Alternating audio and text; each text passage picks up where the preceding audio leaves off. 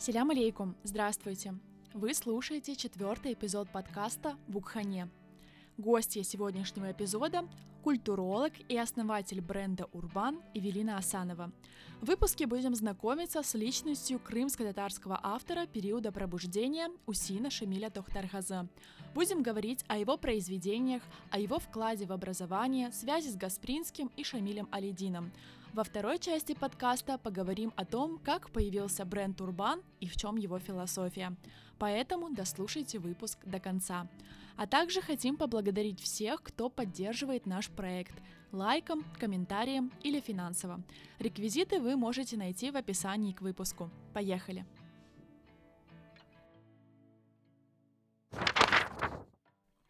Эвелина, селям алейкум, хош кельданас. Расскажи, пожалуйста, немного о себе. Алейкум селям я. Э, меня зовут Асанова Эвелина, я культуролог. Э, последние несколько лет занимаюсь брендом Урбан и блогом Газета.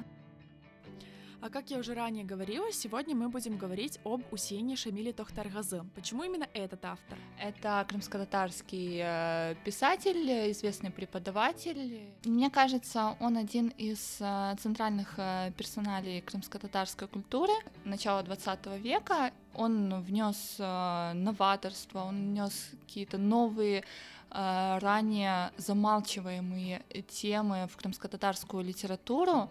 Мне кажется, что даже можно отметить его вклад э, в крымско-татарский именно язык, потому что часто читая его поэзию, например, я отмечаю, что э, его вот э, сочетание слов, как он говорит, э, он не старается говорить просто, но он использует вот эти вот слова, э, которые объясняют очень сложные процессы и доносят до слушателя.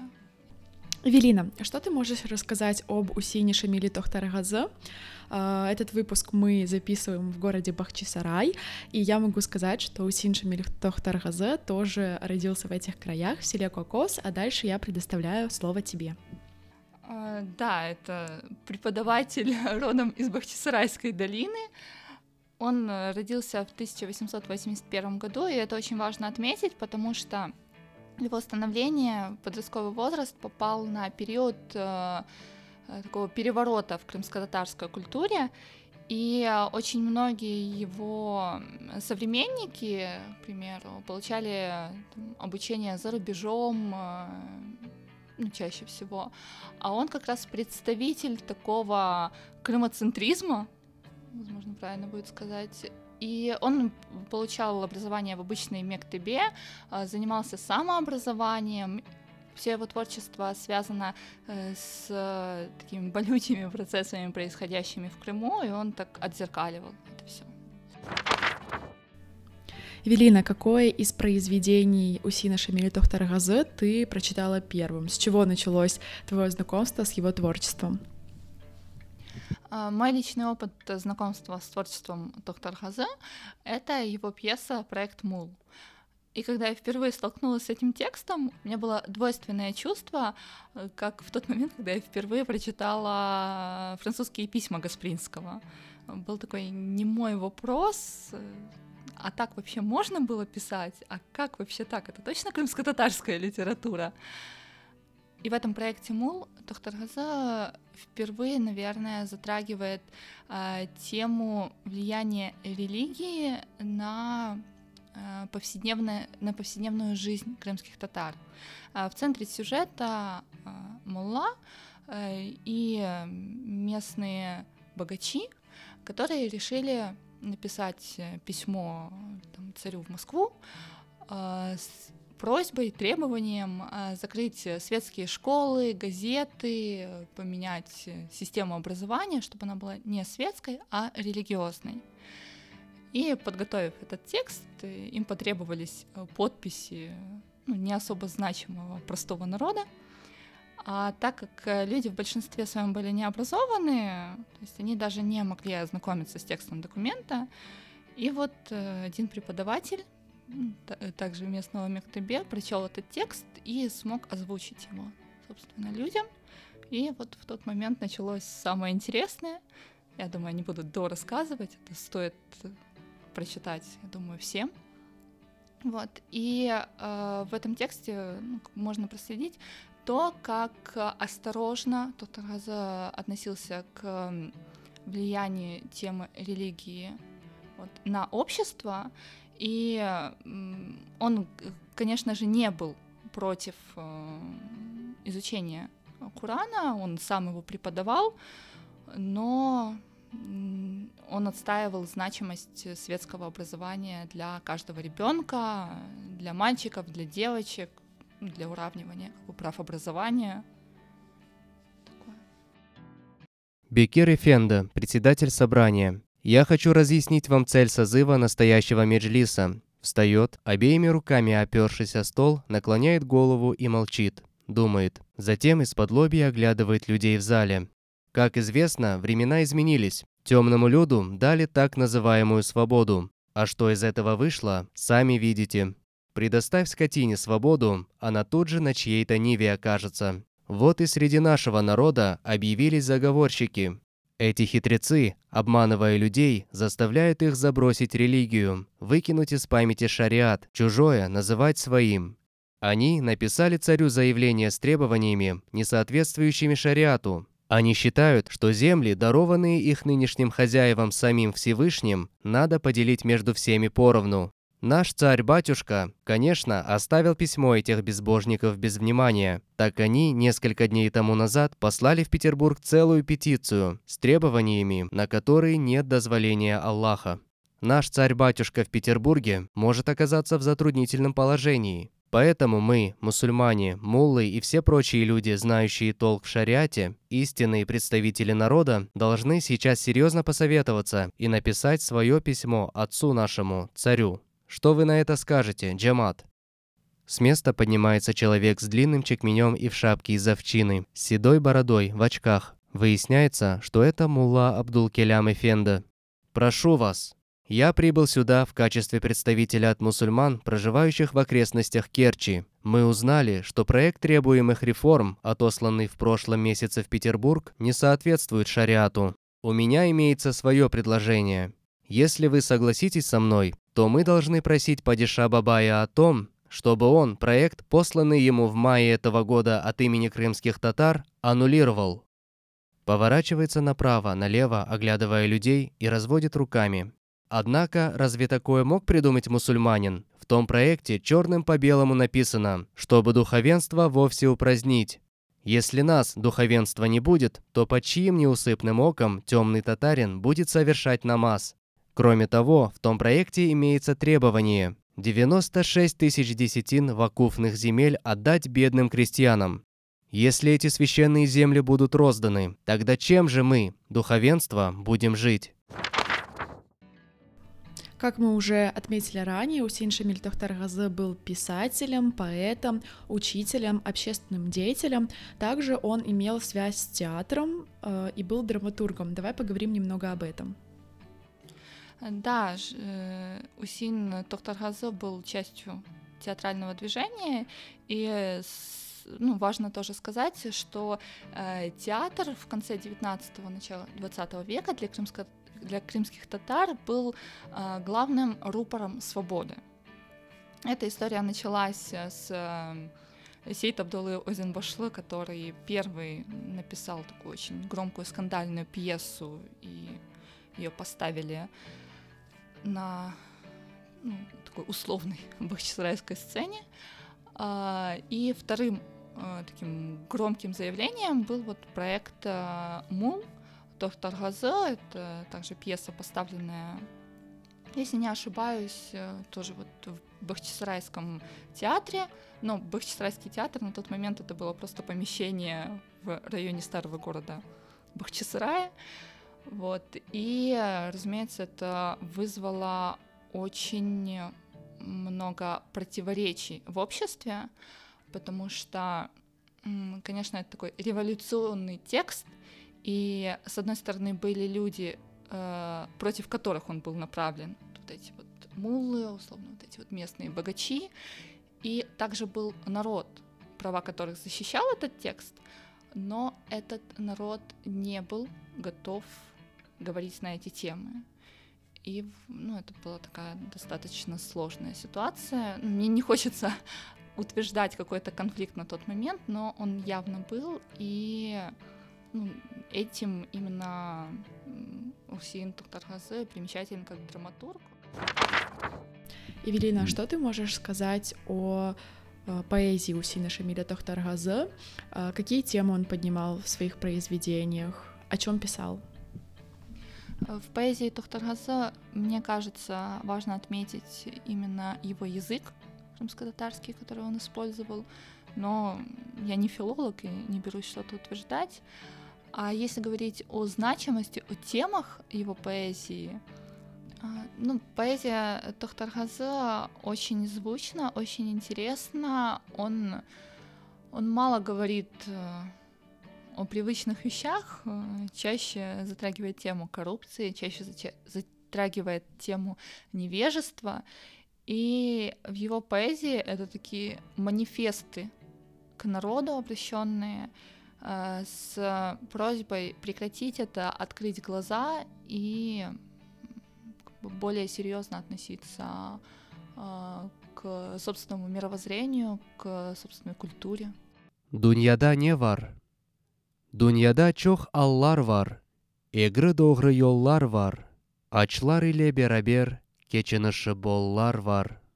Кымы чекер еніне, Кымы чекер бойына, базы кенді диніне, базы женг мейданына. Эпісінің мерамы шу, сен қазан вер, есін о. Когда мы с тобой договаривались э, о записи подкаста, ты говорила, что можно поговорить о том, как его бравое дело было использовано пропагандой. Я нигде не нашла информации об этом, поэтому мне очень интересно было узнать, что ты имела в виду. А, да, важно заметить, что э, сам доктор Хаз умер, погиб э, в тринадцатом году.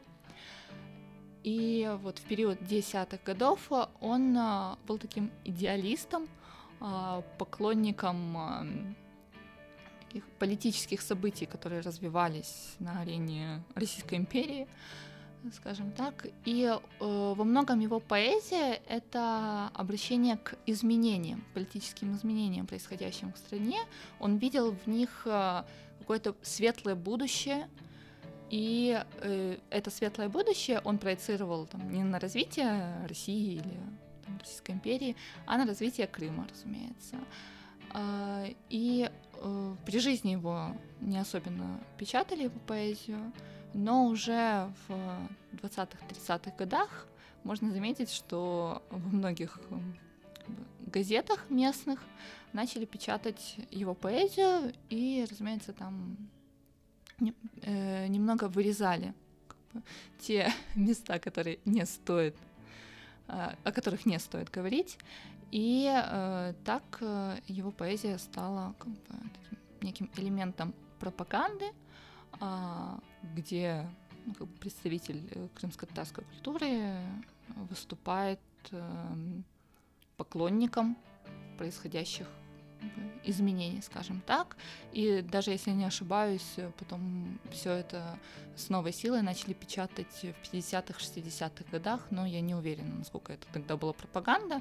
Но в любом случае, как бы его поэзия печаталась не в том виде, в котором он ее создавал, а вот именно в переводе, и оттуда убирались те моменты, которые не стоило освещать. Расскажи, пожалуйста, о связи Исмаила Гаспринского и Шамиля Тохтархазы. В вопросе с Гаспринским э, стоит заметить, что Тохтархазы сотрудничал с Гаспринским, он писал тексты для Тарджимана, и э, стоит заметить, что Тохтархазы и Гаспринский — это представители разных поколений. И вот э, в момент, когда Тохтархазы проявлял такой юношеский максимализм, а, у него были силы и желание что-то менять. Гаспринский уже прошел этот этап, и он только добился каких-то ну, вот этих вот целей, только достиг какой-то стабильности в самовыражении, и он не готов был этим жертвовать, скажем так. И, ну, наверное, на их примере можно даже сказать о неком конфликте поколений на тот момент. Думаю, о связи Гаспринского с Усейном Шамилем Тохтаргазы можно говорить долго. А, я не заканчиваю это обсуждение, я лишь хочу перейти к следующему вопросу, в рамках которого мы как раз-таки продолжим а, говорить, а, в том числе о связи Усейна Шамиля Тохтаргазы и Гаспринского. Хочу задать такой вопрос. Как Усейн Шамиль Тохтаргазы связан с Шамилем Алидином, или, наверное, правильнее сказать, как Шамиль Алидин связан с Усейном Шамилем Тохтаргазы? Э, да, э, э, Усин Тохтаргазе является центральным персонажем одного из романов Алядина «Приглашение на пир к дьяволу». Важно сказать, что Шамиль Алядин — это более наш современник, скорее, а Тохтаргазе — это представитель вот, культуры начала 20 века. И Алядин изучал архивные данные, изучал литературу о Тохтаргазе, и максимально точно старался описать э, путь становления доктора Хазе как писателя, как преподавателя. И в этом романе он э, старается отобразить вот этот вот быт, э, политические, культурные условия, в котором доктор Хазе развивался. Когда я узнала об этом романе, я уже была знакома с личностью доктора Хазе, и во время прочтения у меня уже было сформировано какое-то мнение о нем. Э, и в этом э, романе развивается сюжетная линия взаимоотношений доктора Газы с Гаспринским. И вот на моменте, где Алядин описывал их знакомство, я поняла, что абсолютно разделяю взгляды, эмоции персонажа доктора Газы. А, к примеру, когда он приходит в кабинет Гаспринского, для него Гаспринский — это вот такая ну, величайшая личность. И читая этот роман, для меня, человека, который крымско-татарскую литературу изучал в Гугле, для меня Гаспринский был ну, тоже Гаспринский, собственно, культура начиналась и заканчивалась на Гаспринском. А, но потом, продвигаясь по роману, на моменте, а, когда а, у Гаспринского и доктора Газы начались такие первые недопонимания взглядов, скажем, на то, что можно говорить, на что нельзя говорить, условно черное-белое. В этот момент э, я вспомнила такой эпизод из э, истории своей семьи, э, что отец моего Карповашки учился в Бахчисарайской мектебе в начале 20 века, и его диплом об образовании был с подписью Гаспринского. Я не знаю, преподавал ли у него Гаспринский, либо нет, как это все происходило. И в подростковом возрасте, когда я об этом узнала, а, у меня вот на волне того, что Гаспринский — это Гаспринский, а, был какой-то такой условно воображаемый диалог с Гаспринским, а вот если бы я тоже училась у Гаспринского — и вот на, этих, э, на этой волне я поняла, что, ну, наверное, у нас были бы большие проблемы с Исмаилом Гаспринским. И когда Алидин в своем романе излагал возможный а, разговор Гаспринского с э, доктор Хазе, я поняла, что вот если бы я жила в 20 веке, то нам с доктор Хазе точно было бы о чем поговорить. И вот в тот момент э, стало ясно, что э, вот это вот крымско-татарское поколение интеллигенции 20 века — это, знаете, такая себе контркультура. Давайте сейчас э, зачитаем э, фрагмент из произведения Шамиля Лядина «Приглашение на пир к дьяволу», где состоялся диалог между Усином Шамилем Тохтаргаза и Исмаилом Гаспринским. Гаспринский резко спросил, что это означает, Усейн Эфенда? Камень, брошенный с завязанными глазами, не правда ли? А вот еще. Он снова повел пальцем по странице. Богатый хозяин растит свое пузо. Работник стенает от тяжкого груза. И выхода нету из этого круга. Мир болен, врачи не спасут от недуга. Но если не в силах помочь доктора, самим нам за дело приняться пора. Раздраженно бросив тетрадь на стол, Исмаил Эфенда порывисто встал. «Нет, Усейноджа, такие стихи напечатать в своей газете я не могу». «Какие, Муалим?» написанные без учета времени и обстоятельств, в которых мы живем», — ответил Гаспринский. «Вы сами это прекрасно понимаете». «Да, но я понимаю и другое. Белое следует называть белым, а черное – черным», – ответил Усейн Оджа. «Несомненно», – подхватил Исмаил Гаспринский, кивком головы, выражая свое согласие. «Да, вы правы. У каждой вещи и у каждого явления есть свое название и назначение. Вам, наверное, известно, что Абдурешит Эфенда как раз и попытался все сущее на земле называть своими именами. Черное черным, белое белым. Да-да, но вы обратите внимание. Издатель подошел к высокому шкафу и, приподнявшись на цыпочках, достал с верхней полки первый номер газеты «Ветан Хадимо». Резкими движениями, рискуя порвать, развернул и прочел некоторые строки из передовицы. События и явления, какими бы они ни были горькими и неприятными, мы будем показывать такими, какие они есть на самом деле. Не будем называть пожар иллюминацией, предательство великодушием и добротой, ворону соловьем, развалины благоустройством. Правду будем называть правдой, ложь ложью. Это наш долг и девиз. Все дела, хорошие или плохие, которые совершаются именем народа и для народа, мы не будем изображать шиворот на выворот в угоду господам и беям, ради благочестия и набожности шейхов и суфий. Исмаил Эфенда прервал чтение, положил газету обратно на полку и продолжил. «Да, Медиев горячо взялся за дело. А скажите, пожалуйста, сколько времени просуществовал Ветан Хадима?»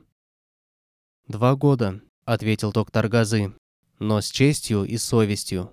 «Терджиман живет уже 27 лет», — запальчиво воскликнул Исмаил Эфенда. «И, по-вашему, она живет без чести и совести?» Что вы видели на ее страницах, что противоречило бы интересам народа? Упоминание о Ветан Хадима сильно взволновало молодого автора, так как в ее рождении и дальнейшей деятельности Усии Ноджа тоже принимал активное участие. В свое время закрытие ее он воспринял как удар ножом в самое сердце, и рана эта еще свежа, кровоточит. Молодежь связывала большие надежды с открытием этой газеты. Жаль, очень жаль, что Ветан Хадима – единственный печатный орган, который, так открыто высказывая смелые мысли о свободе народа, о праве его на землю, теперь больше не существует. От доктора Газе еще очень важно сказать то, что он э, не просто занимался просвещением, и он активно участвовал в общественной деятельности. А, например, главный такой общеизвестный факт о нем, то, что он был инициатором построения целой школы в конкретной деревне, э, где-то в Феодосии. А, он стоял у истоков э, газеты, название которую Айвазов э, издавал в Крыму. И он был один из самых активных людей во всей этой тусовке крымско-татарской интеллигенции прошлого века. Мы приступаем ко второй части нашего эпизода, в котором мы поговорим Эвелина, уже о твоем творчестве, о твоей деятельности. И, конечно же, я имею в виду проект Урбан, бренд Урбан. Знаете, от доктора Газу было легче разговаривать. Эвелина, расскажи, пожалуйста, как и когда был создан бренд Урбан и какова философия этого проекта? Бренд Урбан был создан в середине 2019 года. А в начале этого года я, ранее не проживающая в Крыму, приехала в Крым, и у меня был такой академ в полгода э, после окончания магистратуры, когда я думала, чем я буду заниматься дальше. И вот вернувшись в Крым, имея свободные полгода, я очень много времени проводила со своим Рахметля Карпавашкой Айдаром Асановым. А, мы очень много разговаривали, там, о культуре, о литературе. И вот э, в этих диалогах э, я поняла, что э, мне есть что сказать, и мне очень хочется об этом говорить. Вот. И так появился Урбан. Это были футболки, просто с надписью на крымско-татарском, которые очень хотелось носить мне, в которых очень мне хотелось выезжать куда-то за границу и как бы нести это в массы, скажем так. Потом по семейным обстоятельствам у меня не было возможности заниматься этим брендом. Я находилась не в Крыму. И уже в конце 2019 года э, я была в Бахчисарае в мастерской у своей Нашки и создала первое кольцо под названием «Пул» в форме крымско-татарской монетки, потому что мне кроме вот этих вот футболок, стало важно еще иметь какое-то украшение, которое я буду носить, и все будут спрашивать, а что это? И начнется мой монолог где-то на полчаса о том, что такое пул, о значимости монет в культуре крымских татар, о значимости этих монет в семьях, условно, для выживания и все подобное. Я э, ярый поклонник э, всех э, товаров, а, и позиции, которые ты а, презентуешь в рамках а, бренда Урбан. Но кроме этого я стараюсь читать все посты, которые выходят на странице бренда в социальных сетях. Ну и, конечно же, часто захожу на сайт. И вот на сайте есть такая э, вкладка, либо же рубрика, либо раздел, как правильно называть, э, не знаю, который называется «Газета». Расскажи, пожалуйста, немного об этом, что это такое. Ну, создание Урбана — это был такой э, порыв души, желание высказаться, а газета ну, как бы логическое продолжение э, всего этого, потому что по образованию я культуролог, и ну, главный мой инструмент — это не пинцет или плоскогубцы, главный мой инструмент — это слово. Как бы пафосно это не звучало. И, и понимаю, что я что-то знаю о крымско-татарской культуре, и я начала ее как-то, ну, сначала в уме, наверное, осмыслять. И даже в диалогах а, с близкими людьми, которые ну, вообще не связаны с Крымом, которые не являются крымскими татарами, я поняла, что э, люди не знают э, о э, крымских татарах, э, скажем так, вне политического контекста. То есть все, что знает мир о крымских татарах, это то, что народ, проживающий в Крыму. А то, что, ну, к примеру, там чебуреки — это наше национальное блюдо, созданное в Крыму и придуманное, об этом как бы, никто не говорит. О том, что у нас э, там, ювелирные традиции уходят э, корнем в, не знаю, какие-то до золотоордынские времена, об этом никто не говорит. И о том, что наша э, крымско-татарская литература э, в критике там, 20-х, 1920-х годов э, приравнивалась к мировой литературе, к там, пьесам самых известных топовых драматургов, писателей 20 века, об этом никто не говорит. И мне так захотелось как-то убрать всю эту пыль с нашей культуры и говорить э, о ней не со сцены, а просто, а просто осмысляя ее в каких-то таких э, обыденных вещах. Также в разделе «О нас» написано «Газета от Урбан — это продолжение идей бренда в интернет-блоге. Это место встречи современного искусства и крымских ханов. Статьи о культуре, колонки творческой интеллигенции и красивый фотоконтент. Тарджиман вряд ли заменим, но уже готовы соревноваться с Facebook». У меня возник такой вопрос. Ты считаешь, э, что блог газета это современный формат газеты Терджиман. Да, я не знаю, читала бы я Терджиман в тот момент, печаталась ли бы я в Терджимане на тот момент. Да, мне кажется, это все-таки разные истории, но выражение такое получилось. Мы уже говорили о проблемах э, поколений Гаспринского и Тухтархазы. Важно заметить, что в их спорах был такой момент, когда Тухтархазы, условно, предъявлял Гаспринскому то, что он боится затрагивать многие темы, а Гаспринский ему говорит то, что мы уже говорили о конфликте поколений а, на примере Тохтаргаза и Гаспринского, и как раз-таки в романе у Шамиля Лядина очень э, четко обозначается момент, когда а, Гаспринский решил уколоть Тохтаргаза, вопросом, то, что вы вот таких вот прогрессивных взглядов, и сколько просуществовала газета, которую издавали вы? Так что же все-таки такое э, раздел газета и о чем там можно почитать? Это блог о крымско-татарской современной культуре. Он на данный момент не сильно структурирован. Там вы можете прочитать о в особенностях религиозного движения Суфу, к примеру.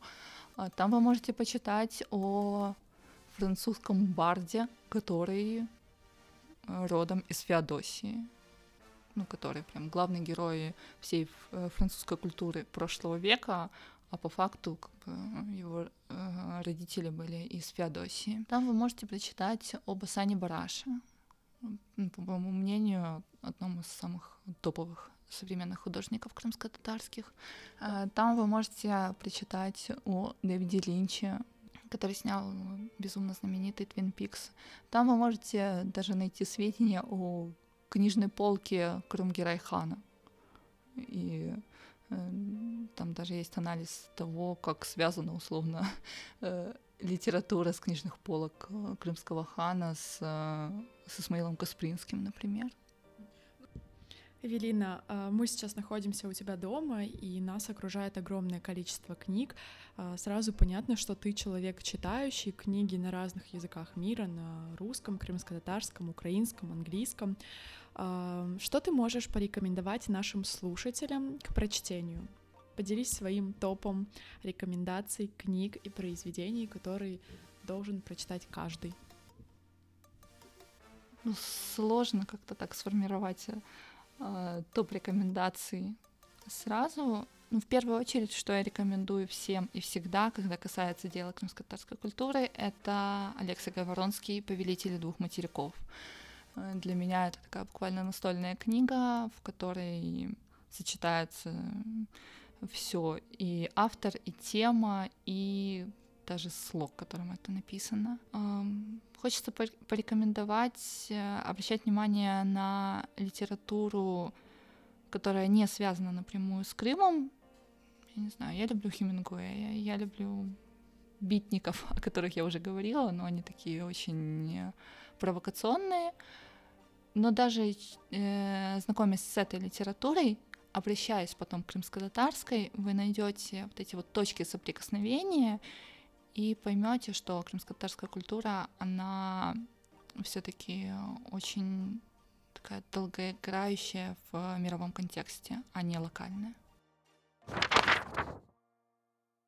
Вы слушали подкаст о крымско-татарской литературе «Букхане». Я его ведущая, Сибия Асанова. Ставляйте лайки, пишите комментарии, делитесь с друзьями, а также пишите нам в личные сообщения, о ком из крымско-татарских авторов вы хотели бы услышать в ближайших выпусках. Корошкенджи!